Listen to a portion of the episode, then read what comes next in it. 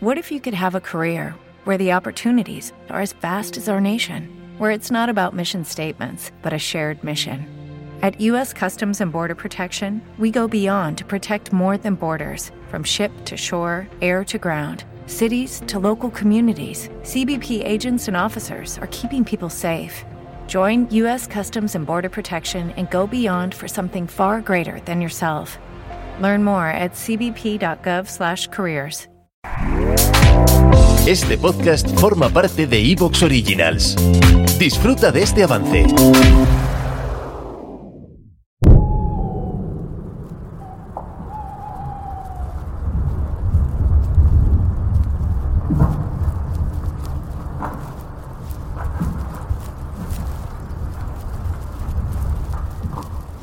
¿Has traído un café? ¿Has traído un termo de café? Sí, ¿Esto es real? Estoy aquí libando café. Bueno, pues eh, vamos a ir hoy a la estatua del expedicionario. Y respecto al tema de la hoguera de esta noche, mientras avanzamos lentamente hacia las terrazas de las estatuas, eh, hay una cosa que creo que es innegable, que es el deseo del ser humano por romper lo que hay más allá del horizonte. Cuando me refiero a romper, me refiero a esa incógnita, ¿no? Creo que el, el gesto más natural que tenemos cualquiera de nosotros cuando llegamos a un sitio nuevo, ya sea por trabajo, por residencia, lo que sea, es explorar qué hay alrededor. Es, es natural, es animal, es atávico. Queremos saber qué hay más allá.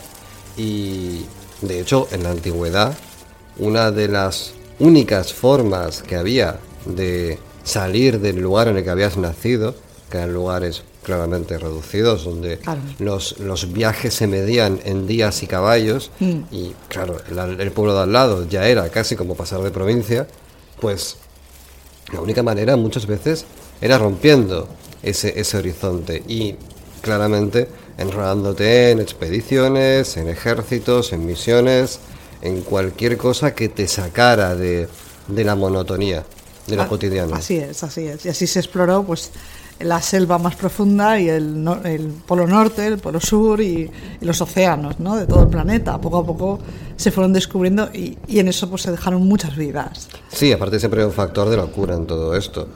Hay una película de Herzog que es eh, Aguirre, la cólera de Dios, Sí. si no me falla la memoria, donde se habla de una expedición que buscaba el dorado, el mítico dorado. Y claro, tal y como lo plantea la película, que obviamente es una película, pero bebe de fuentes históricas a su manera, eh, pues yo creo que para que alguien se embarque en, en algo así, tiene que tenerlo muy claro, que lo que deja atrás no le interesa en absoluto. Lo que está claro es que darías tu vida por, por saber lo que hay detrás de ese horizonte. Eso tienes que es como los astronautas, ¿no? Cuando van al espacio nunca saben si van a volver. No, Eso- aparte está bien traído porque en aquel entonces, tanto Sí, es el la- equivalente Claro, actual. tanto por la expedición de la cual vamos a hablar en esta hoguera cuando llegamos a la terraza, al igual que por todo lo que hemos mencionado antes, los recursos de cada una de las épocas y los desafíos de ese momento eran prácticamente iguales que, nos,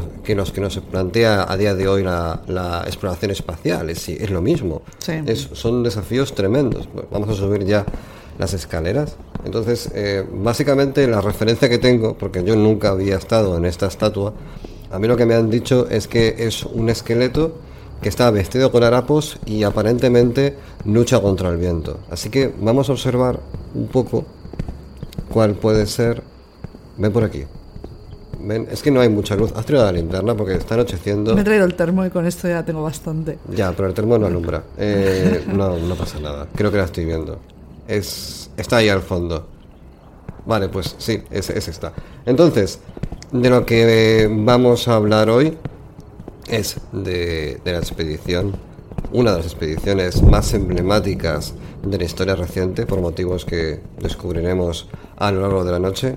Y también creo que puede ser una ocasión, ya que acabamos de arrancar esta ceremonia, para celebrar que por fin somos más de 10.000 sombras a la hoguera de esta catábasis, a la, a la- a la alumbre de, de cada una de las ceremonias que tenemos cada noche Somos en este un- templo del mal. Un montón de gente ya. Somos un montón de gente, así que muchas gracias por acompañarnos cada, en cada ceremonia y vamos a, a apalancarnos aquí y vamos a iniciar la ceremonia de esta noche. Mientras voy buscando los apechusques para encender el fuego, dejo que veas introduciéndonos en el tema de esta noche. La necesidad de vencer el horizonte es una constante para el ser humano, sin importar de qué época de nuestra civilización estemos hablando. Los lugares recónditos eran y son innumerables. La tecnología de cada época servía a unos propósitos muy limitados. La complejidad de viajar a Marte es similar a la que se tenía en el siglo XIX, entonces, por ejemplo, para circunvalar un continente que apenas estaba cartografiado. Pero de cuántos caminos hemos andado, el Polo Norte, ese infierno blanco, cuenta con un contador bastante particular de cadáveres en su haber. Vale, pues vamos a encender ya el fuego. Oye, ¿me das un poquito de café? Claro. Sí. Pero has traído. Te dejo libar, si quieres. ¿Me dejas libar de tu termo? Sí. Vale, eh, vamos a invocar el fuego en esta noche de catábasis para hablar de la expedición perdida de Franklin. En el siglo XVI, varios pensadores tenían la creencia precisa de que el Polo Norte se encontraba totalmente en el mar. En el siglo XIX se le llamó Polinia, que significa espacio abierto de agua rodeado de hielo marino, o mar polar abierto. Como resultado de estas deducciones, existía la sensación generalizada de que se podía descubrir una ruta a través del hielo durante ciertas épocas del año. Diversas expediciones se propusieron dar con nuevas rutas, en su mayoría utilizando barcos balleneros, que ya estaban, digamos, eh, habituados a navegar por las gélidas latitudes del norte. Así es, a cortar el camino. Pero a qué coste. En el Polo Norte, el sol es una constante durante los meses de verano. En invierno, la noche cae a perpetuidad. Dicho de forma más correcta, el Hortus ocurre justo antes del equinoccio de primavera, aproximadamente alrededor del 19 de marzo. Desde ese punto, el Sol tarda tres meses en alcanzar su punto más alto en el cielo, cercano a los 23,5 grados de elevación durante el solsticio de verano, que ocurre alrededor del 21 de junio. Después de eso, comienza a descender gradualmente hasta alcanzar el ocaso, justo después del equinoccio de otoño, alrededor del 24 de septiembre.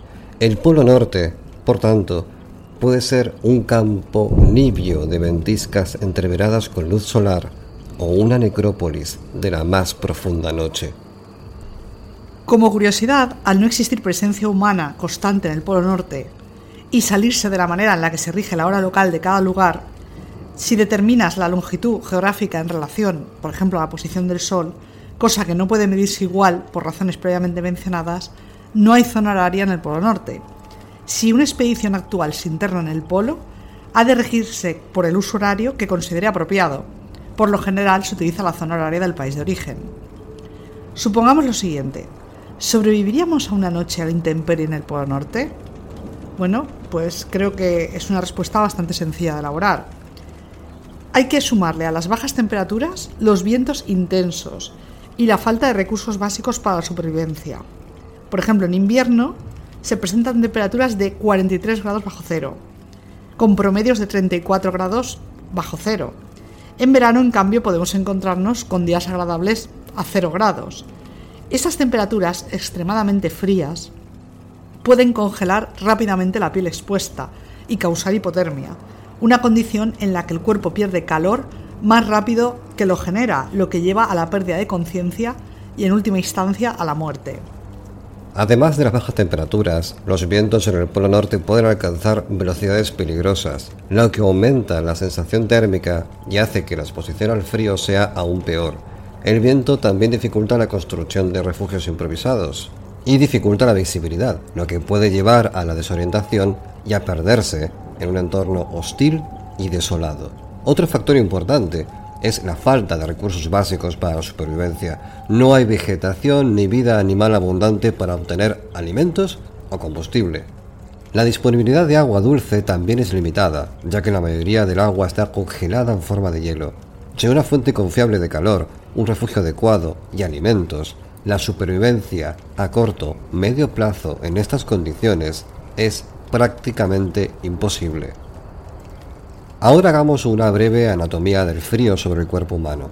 Una breve anatomía del frío que mata. Se compone por cuatro verdugos. El primer verdugo es la asfixia por inhalación de aire frío extremo, que puede dañar las vías respiratorias y los pulmones.